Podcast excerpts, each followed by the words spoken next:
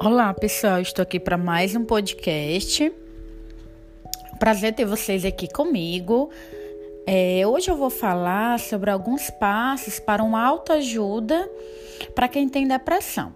É importante falar que pessoas que têm depressão precisam ser tratadas com a psicoterapia, com o psicólogo e com o tratamento medicamentoso com o psiquiatra. Mas tem algumas dicas que você pode realizar para que você consiga um melhor resultado, consiga melhorar de forma mais eficaz. É, o primeiro passo é de se informar, né? É saber que tristeza, perda de interesse, lapsos de memória, falta de motivação e problemas de sono são experiências normais e conhecidas de todos. Mas se eles aparecem, não desaparecem em seguida, ou se essas queixas aumentam, se isso demora por mais do que 15 dias na maior parte do tempo, então é importante que você faça uma avaliação com o psicólogo e ou psiquiatra. O passo 2 é não esperar, né, e agir. Porque quanto mais você espera, quanto mais você é, recolhe-se e, e demora para procurar tratamento, esse episódio depressivo ele pode ficar ainda mais grave. Então converse com a família, com amigos, procure um médico e aí assuma o risco de mudar, né, de ter essas mudanças, de procurar ajuda. O passo número 3 é olhar com atenção e observar a si mesmo. Antes de qualquer mudança, deve-se fazer um diagnóstico preciso. Isso significa você se auto-observar de forma cuidadosa, né? Identificar o que é que prejudica seu humor, o que é que tira a motivação.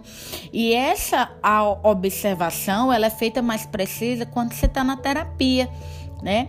É, você acaba descobrindo o que é, que é agradável, o que é que desperta interesse, porque a pessoa com episódio depressivo ela acaba perdendo essa capacidade de olhar as cores de uma forma né, mais otimista, de reconhecer conquista, porque ela fica muito pessimista.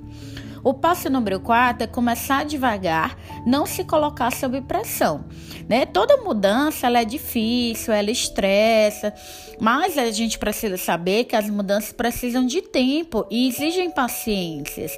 Né? Muitas vezes os fracassos são normais, desistir não ajuda, é melhor a gente recomeçar do que desistir, trabalhar de forma gradual as recomendações e sugestões né, do psicólogo, do psiquiatra. Então, ter paciência. É, o número 5 é fazer agir experimentar, né? É, mudança do sentimento de culpa, da falta de motivação, de autoconfiança, só acontece quando a gente age ativamente, né? As experiências e ações novas são o único caminho e é o caminho certo, né? Então, não é a gente se sobrecarregar, mas sim a gente experimentar novos comportamentos, novos pensamentos, né? Ter persistência e não desistir. O passo número 6 é elogiar-se e aceitar elogios. É, muitas pessoas depressivas são muito hábeis em criticar-se, xingar-se e até punir-se. Então é importante elogiar a si mesmo, é importante reconhecer pequeno resultado, reconhecer pequenas mudanças. Precisamos fazer por nós mesmos o que os outros não fazem. Poder também podemos provocar elogios de amigos e familiares. Né? E essa questão de se autoelogiar é algo que é muito difícil em pessoas deprimidas, porque geralmente elas estão se criticando muito, né? E o passo número 7 é persistir, manter e renovar. Pensar e comportar-se de um jeito novo requer cuidado e treinamento constante, né? É errado a gente querer que essa mudança ela se torne de um dia para no, a noite algo automático quanto os hábitos antigos. Então é importante a gente persistir, ficar sendo sempre observando a si mesmo, ter o hábito de elogiar-se, de agir conscientemente. É, qualquer crise, mudança, afasta o novo jeito de ser e de pensar. Então, é importante é, a gente sempre se autoavaliar como a gente tem se comportado, se está colocando em prática novos comportamentos, novos pensamentos, né, os novos hábitos. É válido recuperar regularmente o que foi aprendido, planejar mudanças e mantê-las sempre sob controle. Né? E na psicoterapia a gente faz tudo isso.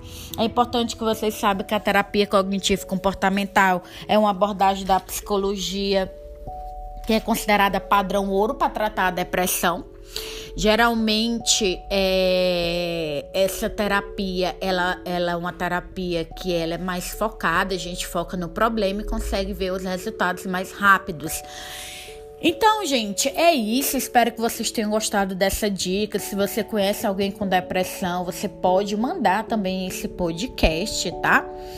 É, para quem ainda não me segue no Instagram, meu nome no Instagram é Andressa Versosa Psicóloga. O mesmo nome aqui, o Andressa Versosa do podcast.